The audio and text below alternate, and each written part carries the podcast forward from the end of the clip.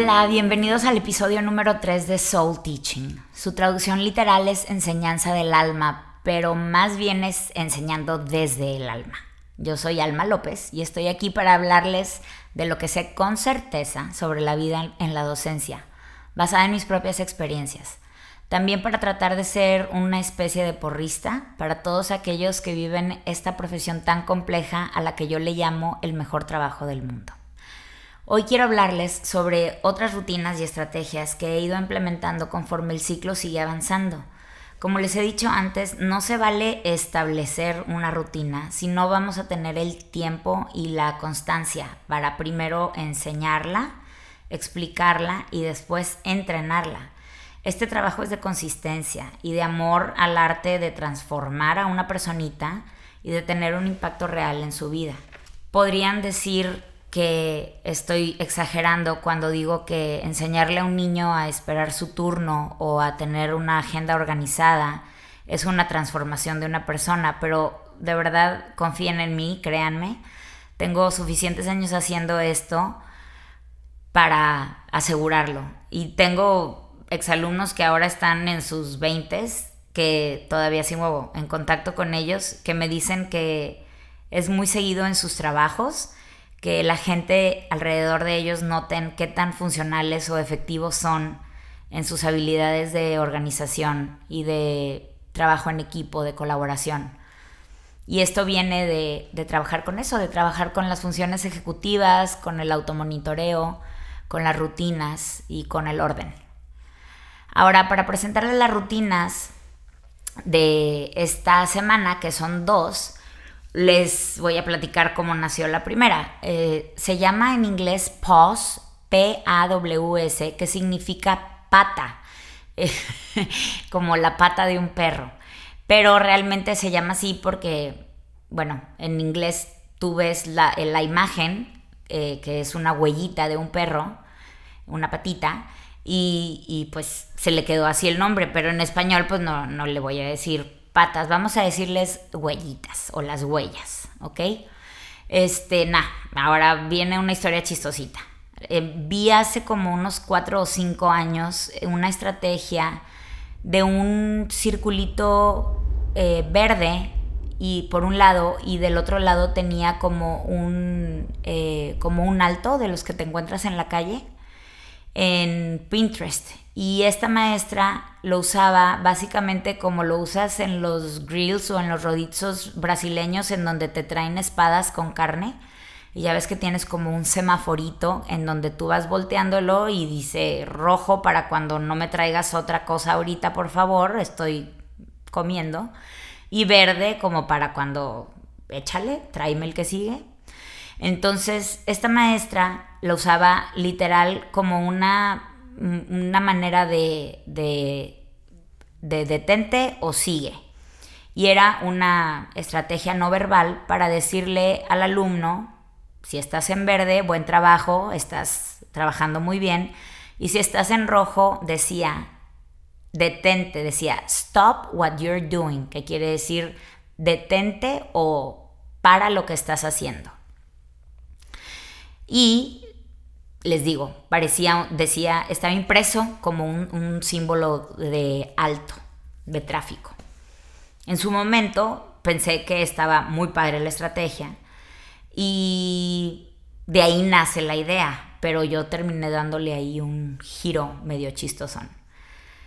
Por favor, no vayan a dejar de escuchar este podcast sin ver las fotografías que les voy a, bueno, que están adjuntas aquí en este, en, en este episodio para que les haga un poco más de sentido toda esta platicadera que les estoy haciendo. Bueno, como les decía, hace como cinco años me tocó un grupo bastante pesado. Eh, estaba yo trabajando en ese momento para el campus nuevo de una escuela muy reconocida en mi ciudad y este pues se tenían grandes expectativas sobre el colegio es un colegio de clase socioeconómica alta, en donde, sin decir que todos, muchas de las familias, tanto padres como alumnos, podrían llegar a ser un poco, ¿cuál es la palabra? Em, poco participativos o retadores. Este, no todos, obviamente, como siempre, hay las claras y justísimas excepciones en todas partes para cualquier generalización. En ese entonces tenía 27 niños, de los cuales 3 tenían, estaban dentro del programa de apoyo escolar de, educación especial porque ya tenían diagnosticada un problema de aprendizaje. Eh, y tenía otros 7 más que tenían algún detalle con su comportamiento que ya estaba en un punto bastante delicado, como de plano no saber guardar silencio, eh, muy pocos, eh, muy, poca habilidad de función ejecutiva de control inhibitorio. No, no había mucho de eso. Eh, control de volumen de voz y todas estas cosas. Entonces era un grupo pesado y pues la vara estaba bien alta. Era quinto grado en ese momento. Ese año mi adorada hermana se fue de compras este, de, compras de maestriles, como le dice ella. Voy de compras maestriles, mi hermana también es maestra, por cierto. Y este, fue a Texas a, a comprar cositas y me trajo bien linda un kit con un record book, o sea, un libro de calificaciones y asistencia, un planeador, este, de estos eh, papelitos así para decorar, como cenefitas, eh, un borradorcito de pizarrón y todo, y todo con el mismo tema. Eran huellitas de perro y todas eran rojas o azules. En ese momento, por supuesto, como la loca que soy, ya era, era el verano y yo ya tenía más que decidido cuál iba a ser la decoración de mi salón. Entonces yo ya había empezado a hacer mis montón de cosas de papel y mis pósters y todo. Entonces decidí, dije, ah, bueno, pues las voy a guardar, pero también, como la loca que soy, igual que casi todos los que me dan de estar escuchando, pues no lo puedes guardar así nada más, ¿verdad? Se te va a echar a perder y Dios prohíba que un paquete de huellitas de perro que costó 1.99 en la tienda del dólar se te vayan a arrugar. Entonces me puse a laminarlos. Y cuando empecé a laminar, empecé a laminar todas las azules. Se me ocurrió ay, este tamaño está perfecto para la estrategia del semáforo que había yo visto en, otra, en el blog de una maestra de Pinterest. Pero yo no quería usarlo como tal. Entonces terminé poniéndoles un circulito rojo a las huellitas laminadas azules por la parte de atrás. Solo el círculo, no dice absolutamente nada, ni la huellita tampoco dice nada. Solo tiene su número de lista y los niños se las entrego como en la cuarta o quinta semana de clases, ya cuando las primeras rutinas, las que son las que manejan el salón, ya están bien establecidas, este, meto la rutina de las huellas. Y más o menos va así el cambio que le di. Hay un póster pegado en la pared que dice cómo usar mi huellita y está una huellita del lado azul y del otro lado está un círculo rojo. Ustedes van a poder encontrar esta foto aquí en el post para que la entiendan, pero se los platico lo que dice en español porque como les he dicho, yo soy maestra de inglés, entonces todas mis mis pósters y mis indicaciones que ustedes van a encontrar este, están escritas en inglés. Entonces, básicamente es esto. Yo puedo usar la huellita, o sea, yo puedo tener, yo, mis alma, puedo tener el control de la huellita, o bien la pueden tener mis alumnos, dependiendo el caso. Cuando yo la estoy usando, les pido que saquen su huellita y generalmente lo uso cuando estoy en, caminando eh, en el salón, no soy muy buena para estarme quieta, parada o sentada en un mismo lugar y estoy hablando con ellos, les estoy dando una instrucción o estoy en el pizarrón enseñando un problema, haciendo ejemplos, este, o estoy en un repaso y ellos están participando levantando la mano o estoy usando los, los palitos, ya saben, las abatelenguas para aleatoriamente preguntar, etcétera, etcétera. Entonces, dependiendo del tipo de clase que estás dando, los niños tienen claro qué expectativa tienes de ellos. Si estás pidiendo participación y un niño jamás levanta la mano, pues en lugar de decirle, oye, eh, Manuel, no te he escuchado, no, no has participado ni una vez en la clase, entonces yo nada más sigo hablando y sigo haciendo preguntas y esto y lo otro y paso por el lugar de Manuel y volteo su huellita a rojo. y él ya sabe que rojo significa stop what you're doing and make a better choice. Para lo que estás haciendo y toma una mejor decisión. Pero la magia es esto. Yo no le voy a decir qué es lo que está haciendo mal. Entonces, Manuel tiene que pasar por un pequeño momento de metacognición y de pensar, a ver, esta señora qué quiere de mí en este momento. Ah, pues estamos participando y dijo que queríamos que quería que participáramos. Y yo no he levantado la mano. Entonces lo que quiere es que levante la mano. Muy bien, déjame pongo atención a ver cuál pregunta voy a poder contestar y entonces ya está listo y pasó por su proceso de autorreflexión de entender qué es lo que estás haciendo. Si puede ser el caso que estamos leyendo en silencio y tú estás viendo al cielo, o te pedí que tomaras notas y estás este, copiándotelas, o te caché, pero no quiero exponerte enfrente de todo el mundo así como que se te están yendo los ojos con el compañero de al lado. Entonces yo en lugar de llamarlos o de decirles, voy y cambio la huellita en forma como de advertencia de te vi lo que hiciste. Este, y él tiene que saber. Después me pasa mucho que nuestros ojos se vuelven a encontrar unos segundos después y es como que, ok, mi alma, ya, ya entendí.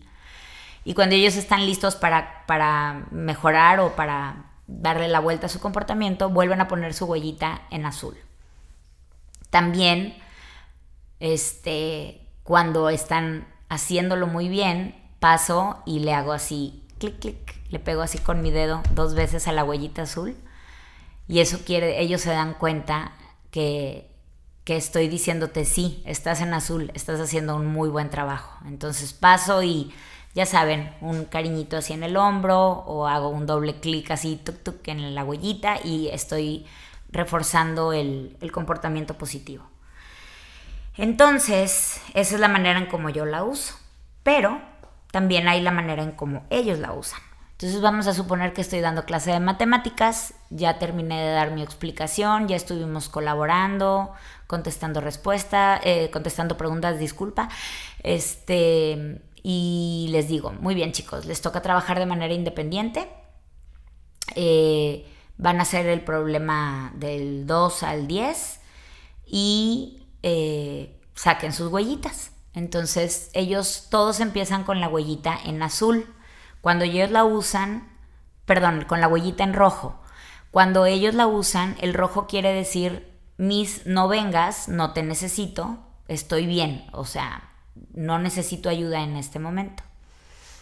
Pero cuando la cambian azul, quiere decir necesito ayuda. Ahora, con antelación yo les explico que la idea de usar las huellitas es para evitar que ellos se detengan en su trabajo, que estén con su manita arriba mucho tiempo, se cansa el brazo de estar ahí arriba, y también para que dejen de estar haciendo el ruido que causa mis, mis, mis, puedes venir, mis, mis alma, mis alma, que eso en cualquier trabajo, pero imagínate, en matemáticas todavía peor que estén interrumpiendo constantemente. Es un entrenamiento que cuesta mucho, pero los niños deben aprender a trabajar durante cierta cantidad de tiempo, dependiendo la edad, en silencio, trabajando con ellos mismos, sin ser interrumpidos. Entonces, ellos ya saben que si ponen su huellita en azul, yo voy a trabajar el salón como por partes, ¿verdad? Estoy de, un lado primero o en la parte de enfrente primero. Mis niños casi siempre están sentados por equipos, pero eh, dependiendo del, de, perdón, independientemente de cómo estén sentados, ellos, saben que eventualmente si su huellita está en azul, yo voy a llegar a su salón, digo, a su lugar a aclarar la duda. Entonces, aclaro la duda y ahí es donde empieza a servirme a mí mucho. Porque conforme voy trabajando el, salón, me voy dando cuenta que están cometiendo el mismo error o tienen la misma duda en cierto número de problema o en cierta habilidad. Entonces, ya cuando hay más de tres preguntándome sobre el problema número siete, entonces yo detengo la clase, llamo su atención hacia el frente y les digo, ok, el problema número siete, ¿quién lo resolvió? Y claro que siempre tienen niños en el salón que sí lograron resolverlo. Entonces vaya, ellos van a levantar la manita, me acerco a ver si su respuesta es la correcta y les digo, muy bien, los que no tienen duda con el problema número 7, por favor continúen con su trabajo, no tienen que estarme poniendo atención. Los que tengan duda con el problema número 7 o no estén seguros de su resultado, vamos a explicarlo. Y entonces ya ahí tienes que hacer tu, tu técnica o tu estrategia, tu plan B, C y D que, que debe estar planeado, ¿verdad? De la intervención que vas a tener para volver a explicar ese aprendizaje esperado. Entonces, les sirve a ellos para sentirse en control de poder pedir ayuda sin sentirse que todo el mundo los está viendo. Este, los hace sentir seguros, les da la seguridad de que su maestra eventualmente en algún momento va a venir a ayudarlos. No tienen que detenerse, no pierden el tiempo. Eh, como les dije, aprenden a trabajar, se entrenan en, en trabajar en silencio, que es muy importante. Y para mí lo más importante es el automonitoreo, la metacognición. El, el, niño que reflexiona sobre su propio error, el niño que reflexiona sobre, muy bien, este se parece a este, luego a veces llego y me dicen, ay, no, no, mis, ya, ya, ya no te necesito, es que hice el que sigue y entonces este ya entendí en que me estaba equivocando en el anterior. Entonces, pues así, ahí, está, ahí está el, la metacognición, el niño dándose cuenta de su error él solito, identificando en dónde está fallando y un salón que está trabajando de manera eh, respetuosa hacia los demás, silenciosa. Y aparte a ti como maestra te obliga a no sentarte, que eso pues no debemos hacerlo. Ya, ya sé que parezco mi jefa. Yo no soy jefa de nadie, soy maestra, nunca he sido coordinadora de nada, ni, ni, creo que jamás vaya a querer serlo. Adoro a mi jefa, pobrecita, pero jamás tendría su trabajo. A mí me gusta enseñarle a los niños, no aguantar a los adultos. Este, entonces, me, me encanta que, que sean ellos mismos quienes se dan cuenta de qué es lo que tienen que hacer y que tengan el control porque pónganse a pensarlo un momento. Yo, cuando me acuerdo de mi experiencia en la escuela, obviamente no fue con todas mis maestras, pero con las que eran muy estrictas, desde el momento en que entras a un salón, empiezas a recibir instrucciones, son antes de las 8 de la mañana y ya te están diciendo, siéntate, saca esto, entrega tu tarea, dónde está tu no sé qué, guarda silencio, ahora ponte acá, fórmate, caminen en fila, me detengo, caminen en fila otra vez, ahora una sola fila, ahora niños y niñas, escribe tu encabezado, todo el día les estamos dando instrucciones, todo el día, pasan horas y horas en la escuela recibiendo instrucciones no nada más de su maestra, sino de la maestra de guardia en el recreo, no corras, camina más rápido, date prisa, les dices que no corran, pero tampoco quieres que se tarden tanto. Y, o sea, qué irritantes somos. Pobrecitos. Por eso se cansan. Se cansan de estar recibiendo instrucciones todo el tiempo. Entonces tenemos que buscar la manera de entregarles a ellos el volante un rato. Aunque sigues tú en control de lo que está sucediendo en el salón, hay que encontrar la manera de disfrazarles, de, que sientan que tienen ellos una elección, una elección de decidir cómo comportarse, de identificar qué es lo que estoy haciendo mal, de no sentirse apuntados, de no sentirse este, que los estás etiquetando. Y, y funciona muy bien, de verdad, de verdad se las recomiendo muchísimo. Ahora, no tienen que ser obviamente huellitas, cualquier cosa que a ustedes les guste, cualquier, ya saben, si dibujan padre, pues qué padre, pueden hacerlo ustedes mismas o si no, comprar algo que sea más o menos del tamaño que van a ver en las fotos. Eh, una figurita así al frente y por detrás un circulito rojo que no diga nada. Por eso les digo, hay que explicar muy bien el uso de huellitas y hacer un póster parecido al que yo les estoy mostrando, en donde diga, si lo usa el alumno, significa azul significa esto, rojo significa esto. Si lo usa la maestra, azul significa esto, rojo significa esto. Este, me encanta qué tan única es mi estrategia. Aquí sí me estoy autoechando porras, pero la verdad es que no he visto a nadie más usarlo de esta manera. Eh, y es una estrategia de la cual me siento muy orgullosa de mis niños, porque logran nivel de función, de función ejecutiva en cuanto a control inhibitorio y automonitoreo bastante alta con el uso de esta estrategia. Muy bien, a ver, le voy a tomar un trago a mi café porque tengo la boca seca. Espérenme un momento, ahí voy. Bendito sea el café. Ok. Mi segunda estrategia también tiene que ver con control, pero es un chiste. este, hace como 10 años fui a un parque de diversiones con mis hijas y Andrea, la menor, estaba jugando uno de esos de tiro al blanco y se ganó un muñequito de peluche que es como una iguanilla y está, está bastante feo de hecho, es una iguana con colores así moteada, con unos ojos saltones. Pero obviamente mi hija escogió ese monigote, ¿verdad? No escogió un osito tierno, escogió una iguana chistosa. Pues total, la iguana pasó a no tener mucha importancia en la casa y estaba por ahí tirada y ya saben, las maestras siempre estamos recogiendo lo que nadie usa en la casa para llevárnoslo al salón, desde una silla hasta un mono iguana de peluche. Y este, ahí les va cómo nació Rango. Pues empiezo, en aquel entonces trabajaba yo en una escuela del IB, del Baccalaureate Institute, del Instituto eh, IB en donde pues las preguntas esenciales en aquel momento eran, estaban pues en boga, así totalmente de super moda, maestras hagan preguntas importantísimas que sean abiertas y reflexivas, etcétera, etcétera. Entonces ahí estás quebrándote, haciendo tu planación, sacando tus preguntas esenciales que te cuesta 20 minutos cada una y todo, terminas de dar tu super lección de ciencias naturales hablando de la célula o de los eh, reinos del, reino animal y sus clasificaciones, etcétera, y tienes tu super pregunta como de cierre, ¿no? O de entrada, para ver, para checar eh, conocimiento previo.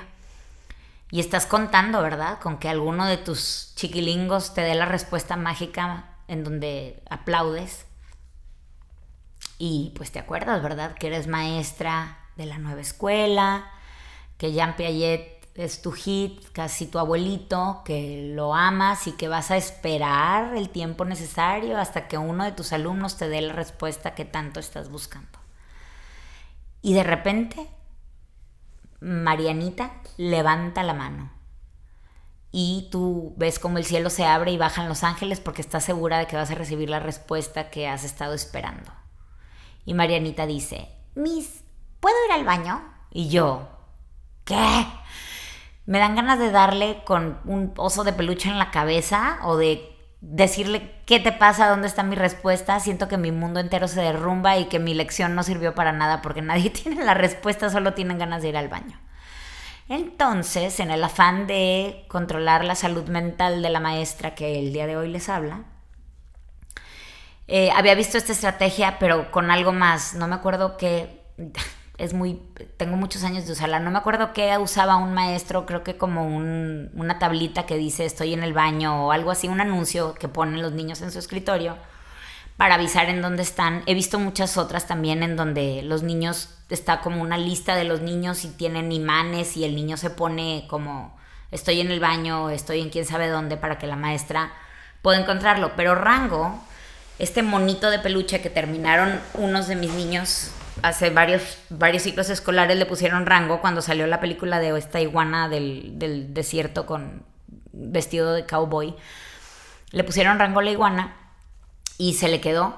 Tiene su nombrecito colgado eh, con, un, con un cordoncito y dice rango. Y vive en una cajita que dice Rango's Crib, o sea, la choza de Rango está pegado en la salida de mi, de mi salón, lo tengo la cajita pegada en la pared, al lado de la puerta, y ahí vive Rango paradito. Ahí pueden ver su foto en, en, el post. Entonces lo que los niños tienen que hacer es, tengo ganas de ir al baño, agarran a Rango sin pedir permiso, sin interrumpir la clase, sea lo que sea lo que esté pasando, y lo ponen encima de su escritorio. Entonces muchas veces me doy cuenta porque pues el sonido de la puerta que se abre me hace voltear hacia la puerta, pero muchas otras estoy en medio de algo y, y no me doy cuenta, la verdad. Entonces de repente volteo y me falta una cabecita o veo a Rango encima de la mesa y digo, ah, Andrés acaba de salir al baño o no me di cuenta cuando salió Andrés, este, cuánto tiempo tendrá fuera, o sea, ya se me fue este crío, ¿a dónde anda?